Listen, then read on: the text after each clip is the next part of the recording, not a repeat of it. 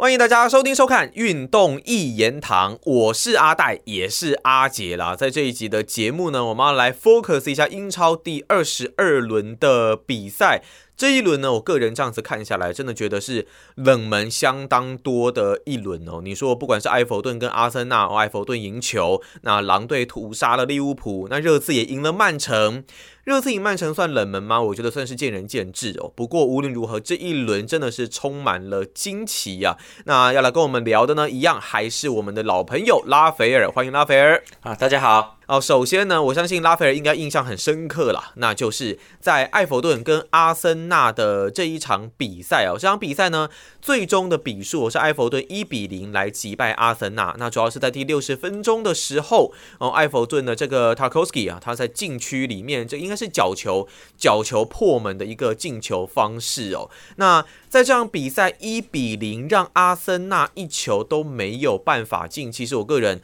真的是觉得还蛮意外的，尤其埃弗顿他算是在降级区的球队嘛。这场比赛，拉斐尔觉得埃弗顿做对了哪一些事情？哦，我觉得他们换了新教练之后，整个气氛都变了哈。就是这场比赛打得相当好，而且重点是说他们其实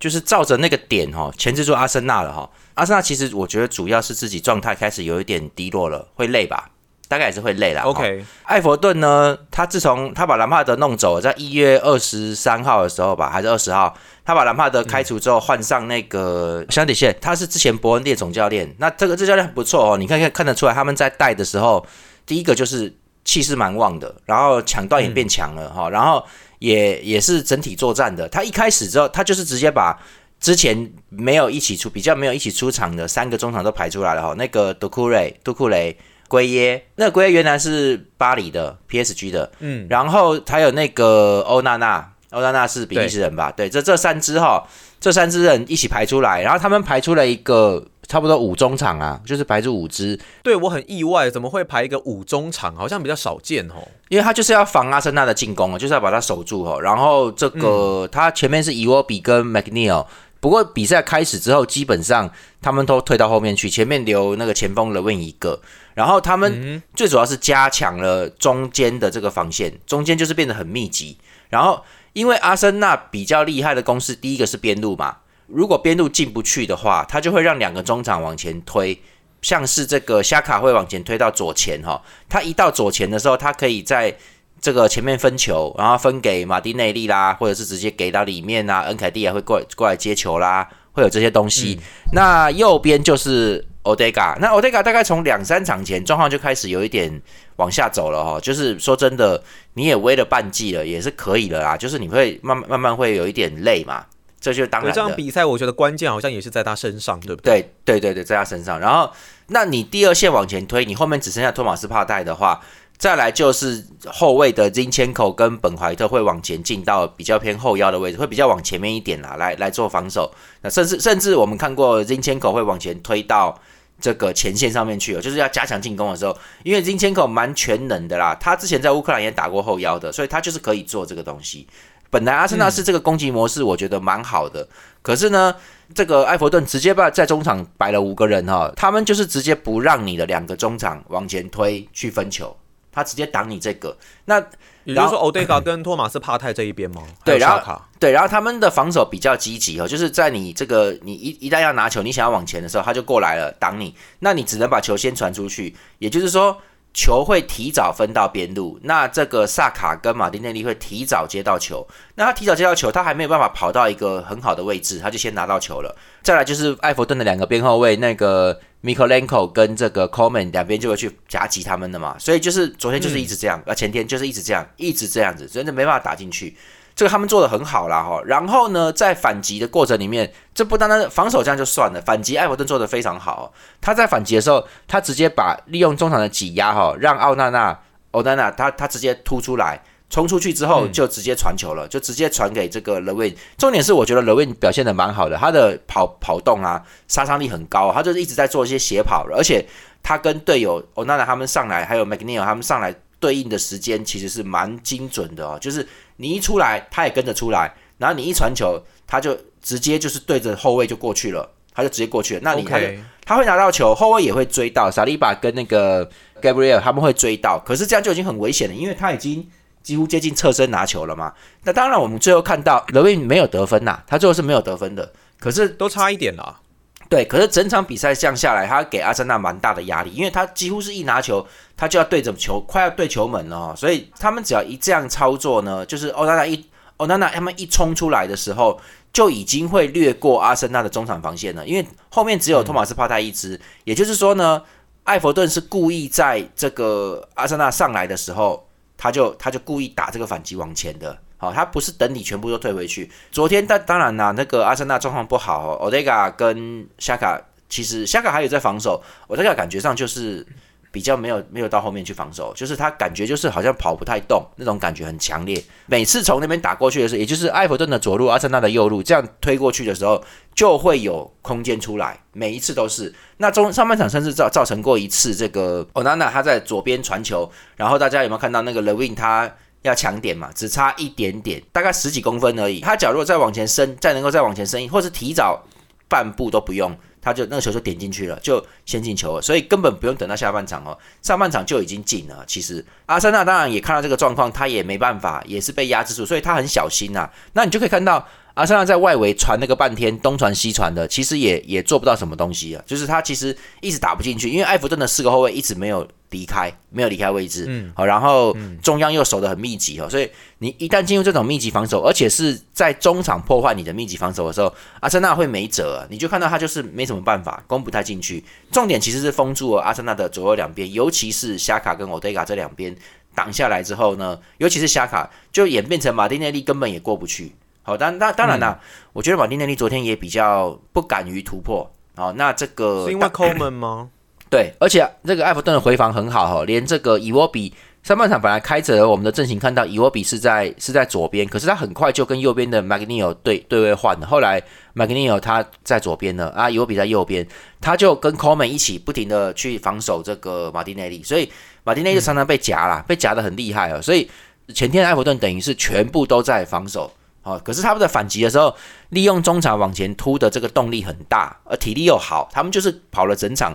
至少跑了七十几分钟都是这个状态，所以就没办法，阿森纳完全是攻不进去的。那这个我觉得他们攻防都做得很好，不过最后这个进球就不是运动战嘛，就六十分钟的时候嘛，那个时候是因为在角球的时候，然后 Tarkowski 他。刚好又是对上 Odega，然后对对，就把他推开，然后就轻松的一个破门得分哦，所以也才会说这场比赛感觉上，如果 Odega 状况能好一点的话，也许真的还有办法，可能打个和局之类的一个结果。就是 Odega 的问题了，其实他 Odega 跟夏卡有一个有发挥，基本上就能就能挡到他们两个人。那个那天的比赛评分都蛮低的，Odega 六点三，然后夏卡六点一，都算很低。然后还有当然。他们两个边后卫的评分也很低哈，本怀特跟这个金千口，等于是两个两个左边右边都评分很低，那只有前面的萨卡跟马蒂内利在在想办法冲哈。那天阿森纳是整队状态都不好，那个角球就不用讲了，那个其实本来奥德卡如果把他硬是推回去的话。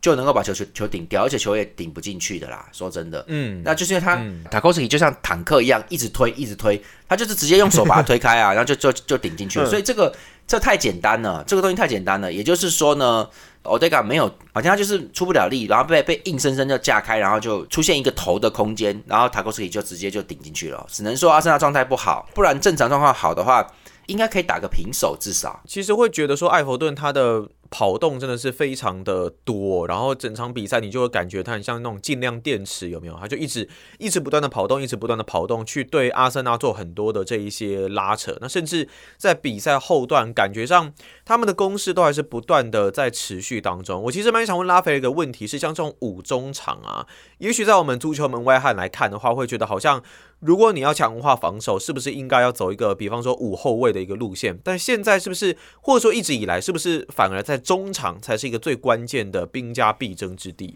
呃，现在当然都是中场是最重要的哈。那当然，他排五个中场就有缺点，本来是应该是有缺点的，就是你前面的人会变少，你的攻击次数会变很少。可是我们可以看到，埃弗顿做的好的，就是因为他有三名工兵哈。我刚刚说的就是杜库瑞、跟欧娜娜、跟圭耶这三个人，这三个人体力都很好。哦，本来之前为了要打一些技术球，他们两他们可能三个上两个哈，现在三个全上的时候，攻击技术会变，会可能会变弱一点。可是他们就利用这个来回跑动去先先破坏阿森纳哈，先破坏阿森纳的持球，然后再来做这个进攻。所以他们其实上去的人哈，本来都不算多的啦。但是因为他就是出了雷问这个中锋，所以他有这个中锋在的时候，压迫力很强。所以就是人虽然不多，但是攻击却很有效。最主要是在于，我觉得还是运作。你运作的好的话，你的的当然啦，这个你这样跑的话，你三个中场会很累啦。这是事实，他们后来跑满哦，他们没有被换下去哦，他们后来好像五个中场都没有换下去，就跑了整场哦，就是他们是真的来拼命拼的。伊沃比体力也蛮好，伊沃比我们常常看到他在比赛里面几乎都是快要接近打满，而且他是一直跑，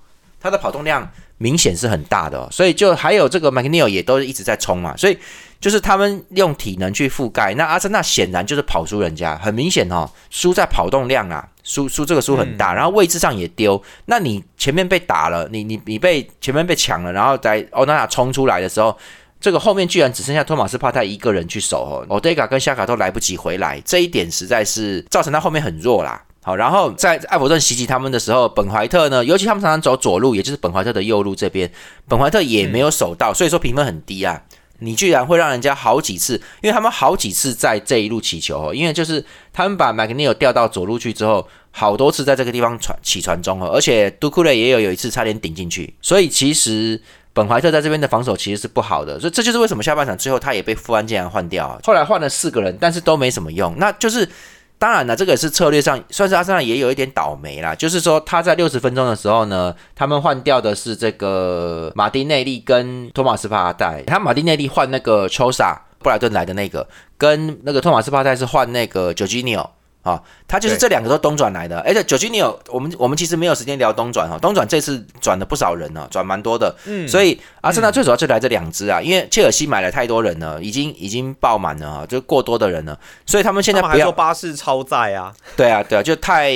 我坦白说，我们不用聊切尔西这种球队，因为老板在乱，明显在乱搞，这是这个，哎，你一个冬天你买了八个人呢，他花一点零六亿英镑去买 Enzo。当然啦，我觉得你如果以长远来说，你确实该有新后腰了，这个也没什么问题啦。哦，那而且因为九 G 尼尔离开啦，所以他刚好补啊。对，只是我觉得九 G 尼尔在比赛场上的调度能力跟这些是很有经验的。那恩佐不是不行，而是他需要时间。可是你东转买这么多人，你应该是需要马上发挥效果，而且你名字现在那么后面，就是我觉得不该让九 G 尼尔离开啦，不该啦。那那没关系啦，那你要弄这样，那反正就九基尼奥，那你看那天上来，他把托马斯帕泰换掉哈，其实九基尼奥上来就是要往再往前再加一个进攻人啊，然后托萨现在冲击力很强，也是要让他代替马丁内利硬冲，结果他们俩才刚刚上来的下一分钟，就他们是五十九分到六十分上来了，就六十分的角球就进了，好，然后一进球之后，艾弗顿就全员退防啦，他就防守了，然后马上跟着就是换那个把雷文很累的雷文换掉。换上那个 Mope，好，换上这个反击前锋，就就跟他开始拖拉，在后面搞了，所以这个时间就最后三十分钟，你看艾弗顿守的也是蛮好的，就不给阿森纳空间了，就是你就攻啊，我不让你进来了啦。那阿森纳已经很打了前面六十分钟，已经很确定他们没办法打这个强攻哈，去破埃弗顿的防线很难的，因为嗯，因为 N K D R 毕竟这这这还是他的问题，N K D R 说真的，他不是一个中锋级，他也不像是。何叔叔那样蛮会跑位置的，好，蛮会装位置。他的位置不错，但是杀伤力显然，你就可以看很明显嘛，杀伤力显然不是那么强悍呐。他不是那么强悍的人，所以。你看，你这样子，你就是需要从两边一直去扰乱对方，一直两边一直去搞，一直搞，把对方搞到崩溃之后，再传回来中央，让后面上来的人得分。这个这个攻击模式是阿森纳阿森纳本来的攻击模式，好，他本来前锋就不强，现在又没前锋，好，所以就是变成说他这个东西就比较弱了哦。所以那埃弗顿看穿这一点之后，你你可以看到，说真的，教练换了是真的还有差。这个这个教练真的是蛮好的哦，他蛮懂，嗯，他蛮懂阿森纳的啊，他就是已经看这个这一场完全是。战术赢的，就是战，当然体力也有啦，战术上是赢的哦。所以不然的话，本来要要打的话，我觉得在阿森纳状况再差，应该埃弗顿都不见得能守得到，应该应该至少要平手的，就不太可能是这样输掉。而阿森纳现在是十三十三轮不败啊，被终结了，终于输球了。那他们其实也是真的等很久了，这个已经等了十三轮很久了，已经好几个月都没有丢分了。所以他这么来那么一下呢，立刻就造成了本来就。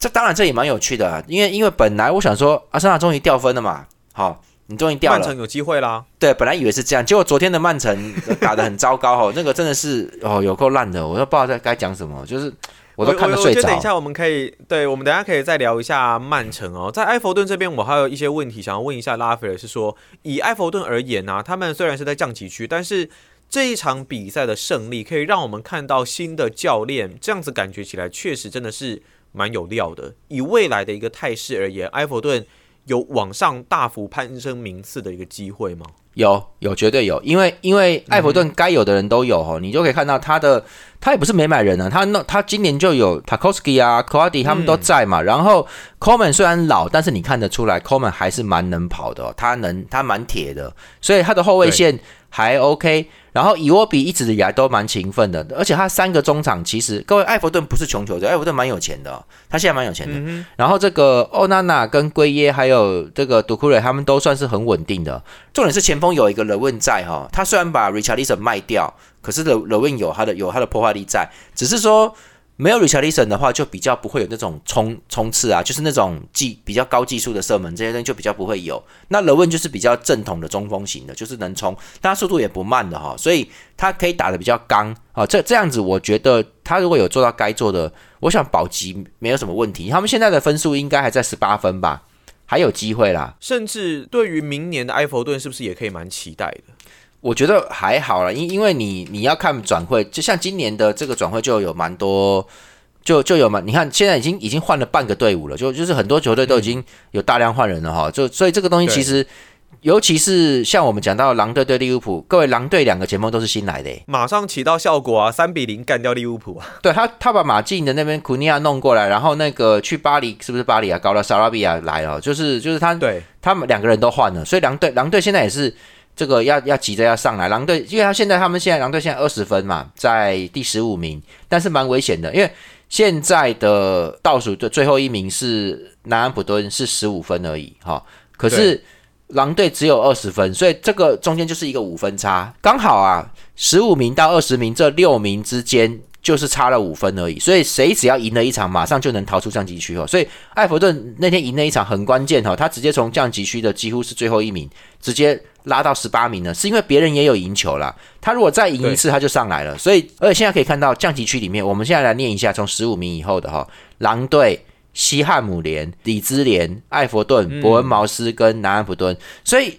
对，除了伯恩茅斯跟南安普顿比较那个之外，没什么更新呐。但是埃弗顿啊、狼队啦、西汉姆联都不弱，他们是因为状况不好才掉到这个位置来的。然后李智联也蛮强悍的，所以其实他们这几支球队都是能能拼的。也就是说呢，最后一个降级名，我觉得伯恩茅斯跟这个南安普顿应该是降级定的。现在看这个态势，应该是会降级了。可是。其他几队还有机会有很大的改变哈，我觉得李智联也有可能会掉。那诺丁汉森林好像就是最近，因为他们说真的，诺丁汉森林买了很多人，所以他就升上去了，也是撑了一阵子啦。好，这我是觉得他们的人还好，但是慢慢打出东西来了嘛。你可以看到今年有一些投入的球队都有。不错的结果，那只是说西汉姆，我觉得比较意外啦。这样子真的会比较好看呢，就是这一些这些球队，然后慢慢上去。那那些豪门，例如你说像切尔西、像利物浦，如果没有办法再争气的话，诶，这个排名真的有可能会洗牌。你刚刚有提到西汉姆是令你觉得比较意外的是吗？对，就是他们没没想到会打那么烂呐，就是就是就是越越来越糟糕，掉到后面去。其实我觉得西汉姆连跟埃弗顿实力差不多。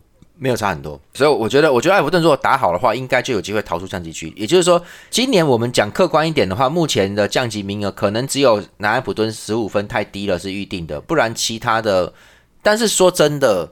现在这个状况都是来你来一个二连胜就能够超出去。不过说真的，对于降级球队来说，要二连胜很难呐，哦，是蛮难的。嗯，如果只要只要一胜的话，艾弗顿几乎已经快要逃出降级区了。他跟李智联是平分的，都十八分，是是有机会逃出去的。他们还要互相交战，所以其实这个这个艾弗顿是蛮有机会能够在最后时间能够离开降级区的。我觉得现在因为现在才打了二十一轮，还有一半哦，所以很难讲。因为而且还有一点。今年的赛制蛮乱的，就是因为世界杯卡着的，所以其实是那个强强弱平均不太平均。那我觉得艾弗顿算是他们之所以会叫太非常，就是他们很黏呐，他们其实蛮有韧性的。你到赛季末的时候，他们不太，我觉得不容易会出现什么大崩溃什么的，所以他们其实可以在最后时间他维持这个表现，他们上得来。艾弗顿应该上得来的。有有我我其实很喜欢那三个中场，那那个三个工兵中场，其实讲真的都不错啦。他们其实待在艾弗顿，我觉得都有点浪费了。那三个都蛮好的，应该有机会会被买走啦。说真的，你说利物浦需不需要这种中场？不过利物浦跟艾弗顿是世仇，人家不可能卖他，对不对？就是这三个中场区去到别队都会，我觉得会蛮有发挥的。就是他们在艾弗顿也也不错，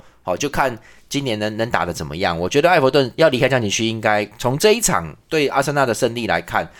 气势已经变了，不是说他赢阿森纳就说他一定逃得出去，而是说我觉得气场已经不一样。你能够战胜阿森纳，表示说，诶，你有那个实力啊，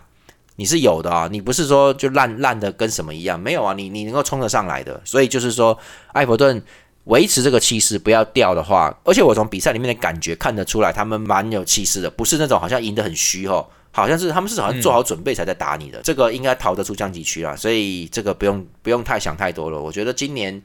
今年我觉得李智联倒是有可能会降级，我觉得啦。刚刚拉斐尔其实也讲到了在阿森纳的这个部分呢，我们前面也一直有聊到说，像 Jorginho 有加入到阿森纳这一边，你觉得 Jorginho 加入哦，对于阿森纳他现在整个中场的状况来说，他未来有可能会成为整个中场的一个关键之一吗？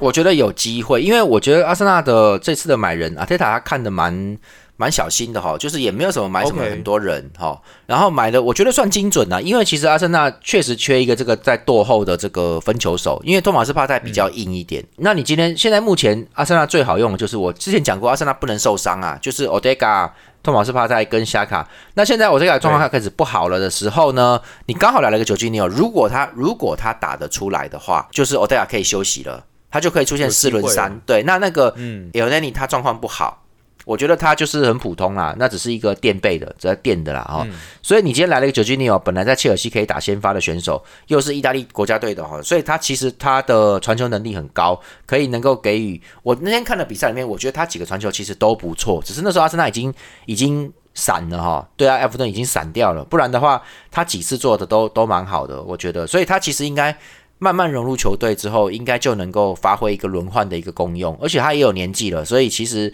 他在中路来做一些分球，他有可能可以打托马斯帕代、夏卡跟九基尼奥，我再给他休息啊，可以这样子啊，都有机会的，所以他可以改成中路上去哦，就是中路往前推，所以这个东西不一定啊。那我觉得九基尼奥来能够让阿森纳增加很多的一些变化，哦，可以能够增加，就是中场阵就会有很多变化，不再是只要靠。托马斯帕代去一个人挡住后面，当然啦，如果托马斯帕代不在，防守会变差，这点是也是必然的，这都是一定的。然后左边的这个 t r o s a 其实他我觉得攻击力很强哦，我上期讲过，冲击力蛮高的。你看这次这次他上来之后也有几次射门，虽然说是歪掉了，可是他比起马丁内利来来说，他目前的气势也是很旺哦，他攻冲击力很高。那马丁内利我觉得跟球队配合的比较好。那抽萨都是打单打的，所以我觉得你说这个东西转会来好或是不好，我觉得不一定。他如果能够打得出来的话，我觉得他不输马丁内利，那马丁内利就可以休息。因为我之前讲过，马丁内利以前蛮容易受伤的，早期啦，所以阿泰塔用抽萨来，其实就是他应该是担心会有受伤的状况啦，所以就是把他状态下滑的一个问题，所以现在过来应该是补的算是刚刚好。然后他就是不动右边的沙卡，因为沙卡第一个他沙卡就是算是蛮蛮状况很好的，好，他就是很 OK。然后第二点就是沙卡，各位注意到没有？他不容易受伤，他蛮铁的，好，所以就是右边不动，左边就来了个替补可以做轮换。那以后马丁内利可以打个七十分钟就下去，大概是这种轮轮的状态。那中场也有人可以轮，他其实这个后面就是有富安健洋，所以林千口也可以换 T 尔尼，T 尔尼也 OK。所以整个阿森纳的。的人员部署，我觉得阿泰塔是有在看的，他也不是真的要买了一个强力攻击手来什么，他也没有要这样做。阿泰塔我觉得算是很小心的一个教练，算是很细心。那现在也开始有火候了哈。今年我觉得。我们还是回到曼城，你看曼城打成那个样子，我觉得阿森纳就算掉分也还不用太担心呐。呃，我觉得很奇怪，这场阿森纳一旦输球掉分了之后，我们真的是觉得说曼城好像有机会了，但是这一轮曼城自己也没有把握住啊，零比一败给了热刺。最近的曼城状况真的好差，加上你看，呃，又传出 Cancelo 跟瓜迪奥拉闹得不愉快嘛，所以他被租借到拜仁那一边去，那也很有可能再也不会回到曼城这一边。这曼城状态到底是是为什么变成这样？我也不晓得，其实在这场比赛里面，热刺打曼城，就是说真的，我看都睡着了，就就是很很无聊，很无聊，非常无聊。然后 热刺打的不错啦，就他真的守得住，也是一比零就解决了哦。所以其实应该说，曼城从一开始就不对头了。那他们就没有上德布洛因嘛？他们没有上德布洛因跟金端都没上。然后他中他是上他打了一个奇怪的四四二阵型啊。然后就是罗德里跟本拉多西欧瓦在后面。然后右边马赫雷斯跟左边古伊利许，然后前场是让阿巴瑞斯跟哈兰德搭配，但是显然热刺的昨天也是很拼的，热刺也状况战绩也不好，他也是不能不能掉，所以他他的整整条中场线，本汤库尔跟霍伊霍伊贝里还有这个 Emerson 哈，跟尤其是三支啊，算是打的非常非常好的，他们就是一直在守嘛，那这个 Emerson 几乎是把 g r e l i s h 给挡的。当然八八九九啦，就是都都有做到啦。格里奇虽然说一直在拿球，可是一直进不去。所以你昨天看到那个比赛，就是就很糟糕，就是曼城一直围着外外围传球，可是球却传不进去。哈兰德也不太有机会拿到球，哦，也没办法。然后呢，他也被两个后腰给包围住，他根本跑不出来哦，连连挣脱出来拿球都很难呢，所以就没什么办法。那那阿瓦雷斯也是一样，他是直接就陷在那个阵里面，就就出不来。所以阿瓦雷斯有，你会觉得他每次拿球的时候，他要再传出来都很勉强。他左右都有人，他随时一个角度稍微歪一点点就会被断球了哦，所以就蛮蛮糟糕的。就是他他打不出来，他也其实应该应该要改成四三三，正再去加强边路。不晓得为什么瓜迪奥拉会打成四四二，很奇怪哈。就是他现在是不是有一种什么东西都想要尝试看看的感觉啊？可是现在他们的本钱不够，不够这样尝试哈，所以就很奇怪。就照理说你应该要整个边路压上来，因为热刺是三中卫，你只要能够打到他的。他的这个佩里西奇跟 Emerson 的背后就有机会能够从边路侵入进去了，而且说真的，他的罗梅罗，你看后来吃红牌啦，所以他是少一个人的，所以你看你少一个人，你也是打不进去啊，就是你的那个东西不对了嘛，你其实就应该要继续切进去。热刺的中后卫没有没有很强的，而且尤其是他们需要快速移动的时候，他们其实没有那么没有那么精准呐，所以其实你从两边切进去的时候，只要边位跟不回来，你就有机会能够打进去了，所以。所以昨天为什么会打成那样，我也搞不懂哈。然后那，然后 后来德布洛因跟金端上来也没有办法了，整个整个态势丢掉了哈。这就就是说这个啊，他们这个昨天 Foden 说有生病，所以没有，好像就赶回曼彻斯特去治病了，就没办法上场，也不在。哦，OK，对，其实其实我这样子看，我也会我也会觉得说。呃，这是不是是不是跟 Cancelo 的离开有关呢？因为他离开，所以让整个阵型需要去做一些的改变。例如你说像 a K 啊、Rico Lewis 啊，他们也就就只剩下这些人员可以去使用，少了一个 Cancelo，是不是真的差蛮多的？哦，对对对，这点是真的有差的哈。因为昨天明显是他让 Walker 打在右边，然后 Rico Lewis 打在左边，这个蛮特别的。因为 Rico Lewis 之前都打右边的哈，他们会打成一个三后卫的状态，然后 Rico Lewis 到中中场去，所以昨天明显。如果又死在左边的时候呢，他的状况就不好，他有点找不到位置。我不晓得为什么左右一换就落差这么大，他没有往前哦，所以这个后面就中场压力，就是他没进到中场去帮忙，中场的压力就不够，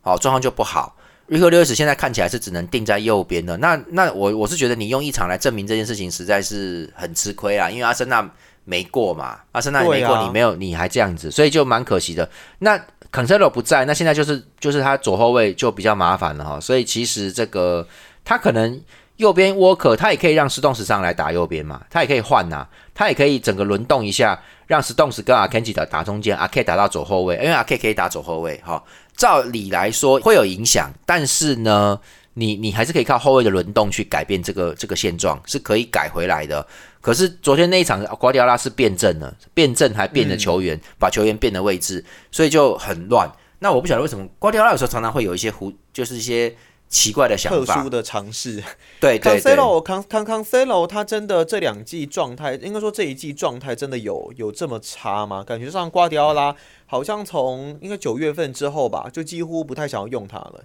对，我觉得是还好，我觉得没有差那么多，只是可能他没有达到瓜迪奥拉想要的要求。至于他为什么跟瓜迪奥拉发生争执，然后要离开哦，我也不晓得。但比较可惜的，就为了上场时间吧，应该是。我觉得比较可惜啦，不然的话，他其实说真的，我觉得把把这么重要的一个，因为他进到中场去的帮忙是蛮蛮重要的哦。那你今天把这么重要的一个人弄走，你当然会影响到你的战力啊。我觉得战力是一定会有影响的啦。我还想要问你一下，就是说刚刚我们有讲到说，比方说左后卫、右后卫，那我们也常看到左边锋、右边锋等等哦。这个左右，如果一旦他今天突然把你从左边调到右边，理论上是这整个视野或者整个打法上面是不是会差蛮多的？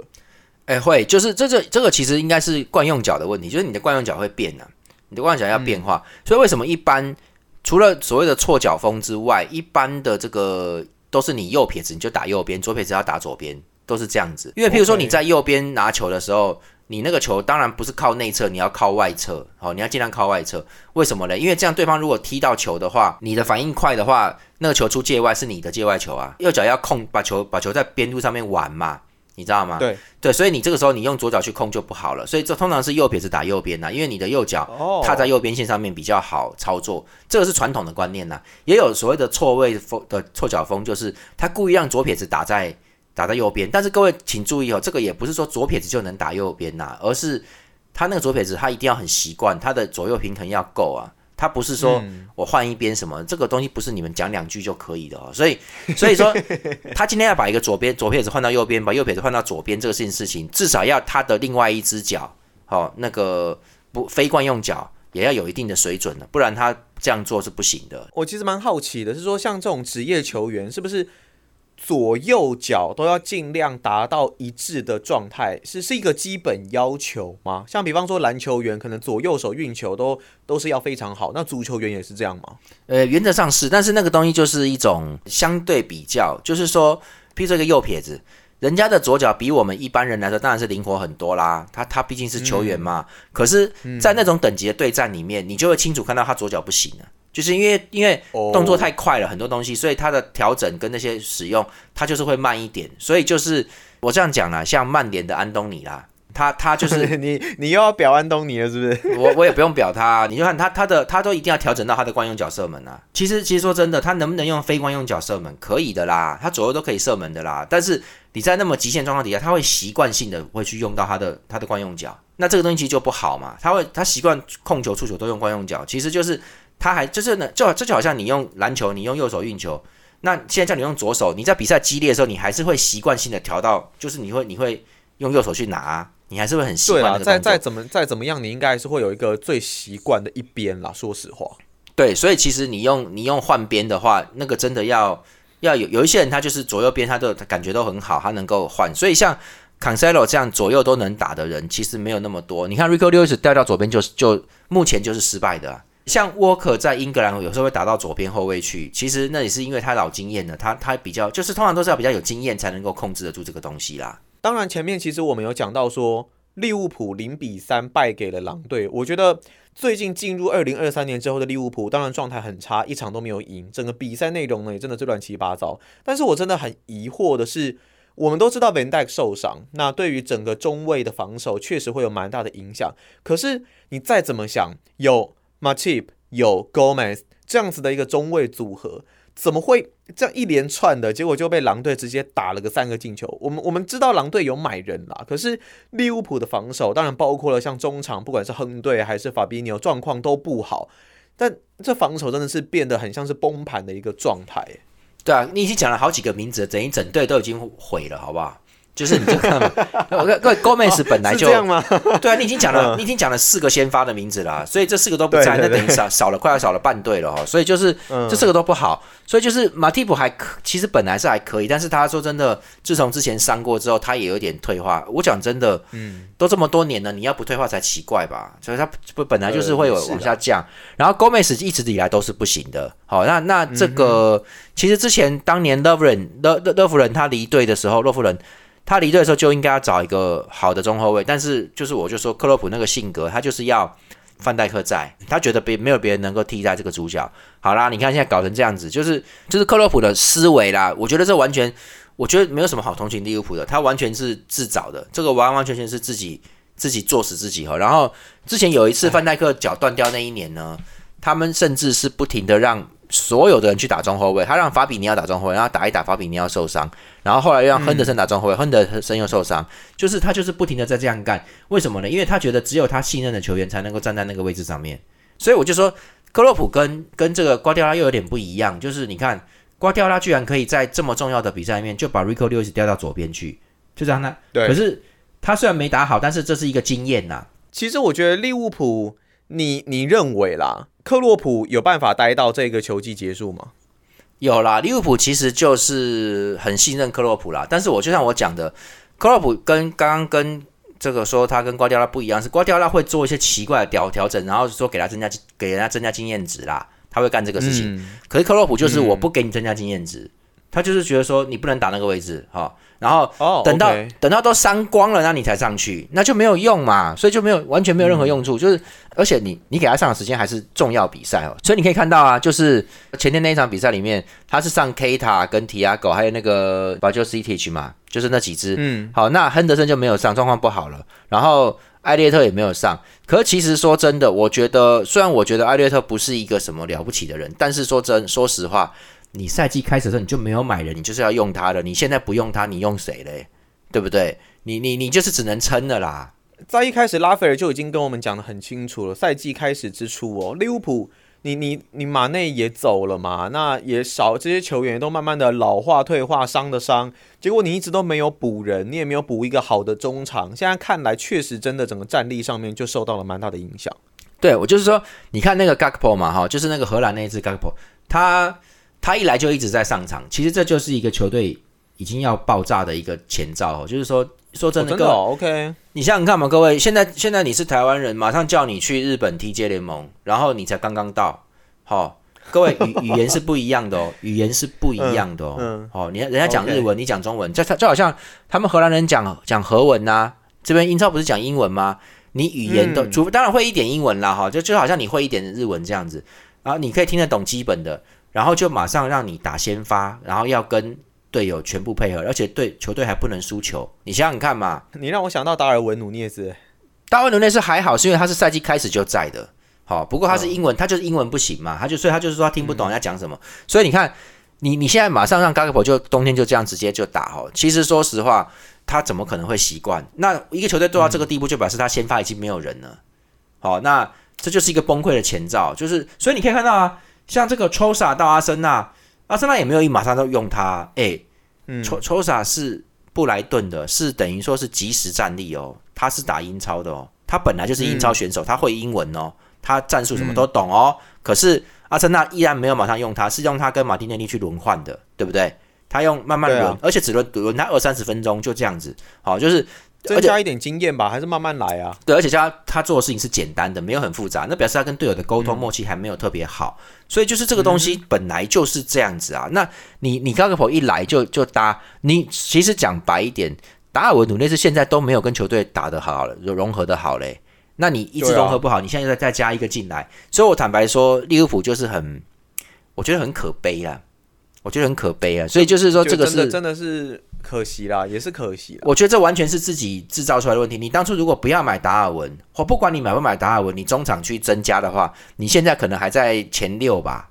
还在前六的哦。你现在这个样子，用用用用这些人，已经是完全就是就就你看不出来竞争的能力，不要说争冠。你看不出来能跟人家拼了，所以利物浦这个赛季有可能连欧霸都不会有了哈。所以你说克洛普会不会留队？我觉得会啊，但是他们现在需要的是赛季结束之后的大换血了。他需要，我看他不是要补补一个，他至少要补，因为因为随着时间过去，球员年龄会越来越老，所以我觉得你现在需要的是两个中场，不是一个中场。他其实从当年当年维纳杜姆走的时候，他就应该补了，他就没有补人，没有补能能能够跟他、能够跟他相对应的这种等级的中场，他就是没有补进来，所以就越来越烂了。那利物浦其实我觉得慢慢我们可能也会淡出我们的视视野吧，哈、就是这样子。